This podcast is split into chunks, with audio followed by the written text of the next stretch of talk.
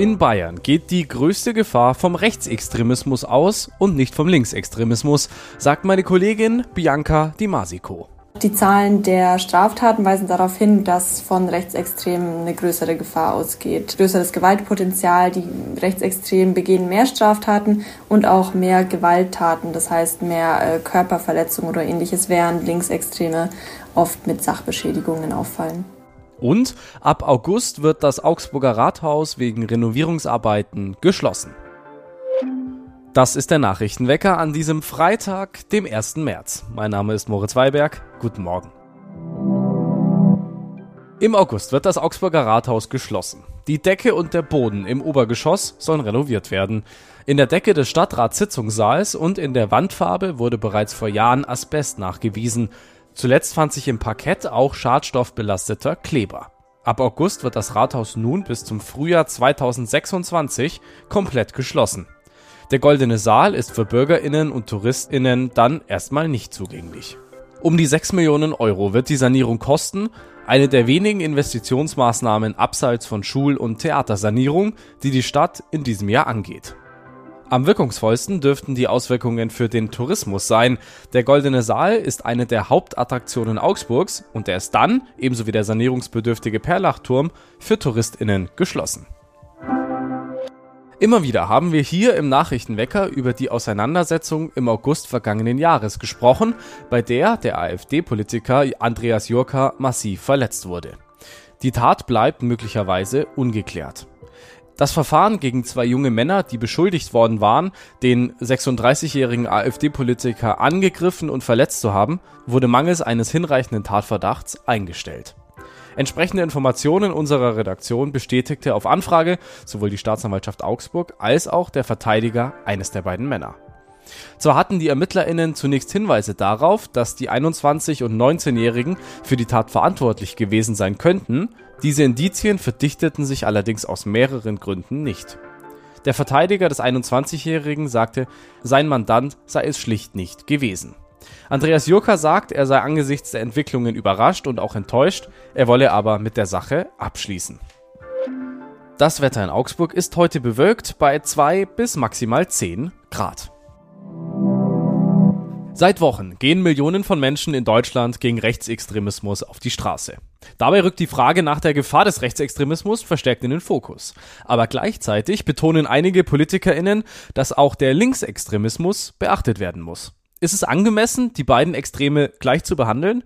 Darüber spreche ich jetzt mit meiner Kollegin Bianca Di Masico. Hallo Bianca. Hallo Moritz. Bianca, geht denn den Zahlen zufolge von Rechts- und Linksextremismus die gleiche Gefahr aus? Also in Bayern weisen die Zahlen darauf hin, dass die linksextreme Szene größer ist als die rechtsextreme, weil es etwa 3200 Linksextreme gibt und etwa 2600 Rechtsextreme. Aber im rechtsextremen Spektrum sind mehr gewaltorientierte Anhänger. Und auch die Zahlen der Straftaten weisen darauf hin, dass von Rechtsextremen eine größere Gefahr ausgeht. Also ein größeres Gewaltpotenzial. Die Rechtsextremen begehen mehr Straftaten und auch mehr Gewalttaten, das heißt mehr äh, Körperverletzungen oder ähnliches, während Linksextreme oft mit Sachbeschädigungen auffallen. Also der Trend zeigt Gewaltverbrechen eher bei Rechtsextremen und Sachbeschädigung eher bei Linksextremen. Genau, also Gewaltverbrechen, da sind jetzt nicht nur sowas wie Körperverletzungen dabei, ähm, aber eben vor allem, wenn man Körperverletzungen und auch Tötungsdelikte anschaut, da sind die, da gibt's im rechtsextremen Spektrum einfach viel mehr Fälle. Also es ist auch schon sehr lange nicht mehr passiert, dass äh, ein Mensch durch linke Gewalt getötet wurde. Also deutschlandweit ist der letzte Fall in die Richtung zehn Jahre her ähm, beim Rechtsextremismus. Da war 2022 äh, der letzte vom Verfassungsschutz bestätigte Fall, dass da in Bayern auch ein Mord begangen wurde.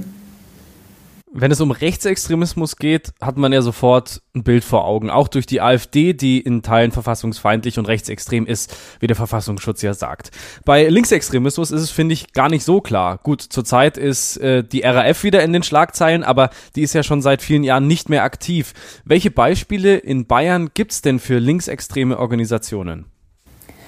Genau, also im Linksextremismus ist es so, dass es einfach inzwischen viel mehr Aufspaltungen gibt. Da gibt es jetzt nicht die eine große Instanz, wie jetzt zum Beispiel auf der rechten Seite, also politisch rechts die AfD, ähm, sondern es sind ganz viele kleine Gruppen. Ein Beispiel dafür in Bayern ähm, sind zum Beispiel Fälle, wo sich eine linke Bewegung gegen die Gentrifizierung wehrt. Also das bedeutet, dass in bestimmte Viertel immer mehr reiche Menschen ziehen, während die Einkommensschwachen aus diesen Vierteln vertrieben werden.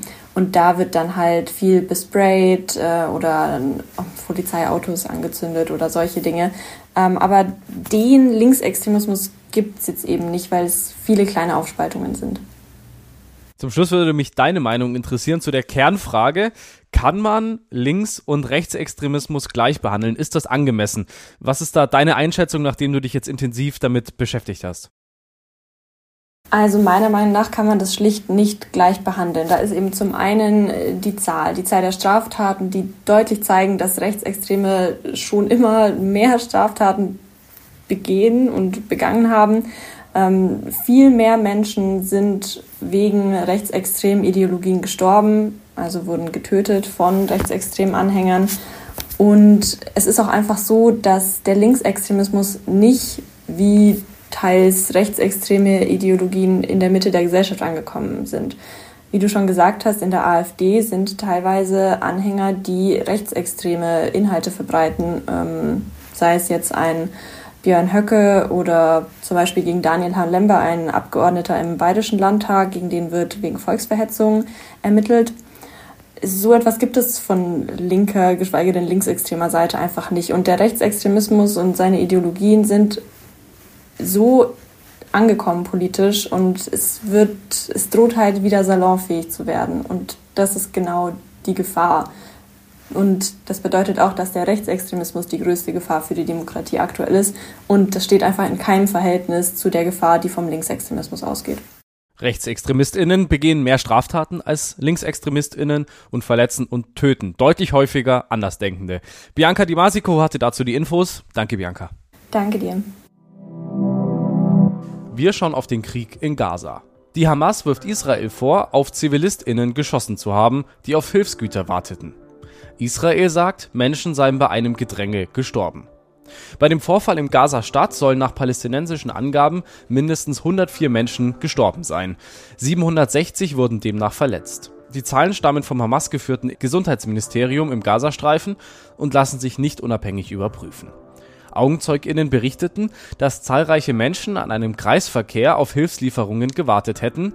Als die Lastwagen mit den Hilfslieferungen kamen, seien tausende Menschen herangestürmt. Dabei seien sie israelischen Panzern zu nahe gekommen. SoldatInnen hätten das Feuer eröffnet. Nach israelischen Angaben seien Dutzende Menschen im Gedränge verletzt worden. Außerdem seien die FahrerInnen der Lastwagen in die Menschenmenge gefahren, sagt ein Regierungssprecher. Die Verteilung von Hilfsgütern im Gazastreifen sorgte immer wieder für gefährliche Situationen. Nach Angaben der Vereinten Nationen sind inzwischen Hunderttausende Menschen im Gazastreifen vom Hungertod bedroht. Das Wochenende steht an und wie immer gibt's die besten Tipps für euch hier. Am Sonntag um 18 Uhr geht der zweite Abend der Mutter Courage und ihre Kinder beim Brecht Festival über die Bühne im Martini Park. Es gibt noch Restkarten unter staatstheater-augsburg.de. Mein Kollege Richard Meyer hat hier am Dienstag von der Aufführung geschwärmt. Auch das Täter Ensemble macht beim Brecht Festival mit. Am Samstag und Sonntag heißt es im City Club am Kö Bertie Brecht and the Multiverse of Alienation. Beginn um 20.30 Uhr. Auch am Samstag um 20.30 Uhr spielt Scott Scoville aus Nashville im Four Corner in der Siemensstraße natürlich Country. Und am Sonntag verabschiedet sich Julian Warner, der Leiter des Brecht Festivals, ab 20 Uhr mit einem DJ-Set in Brechts Kraftclub in der Langenmantelstraße.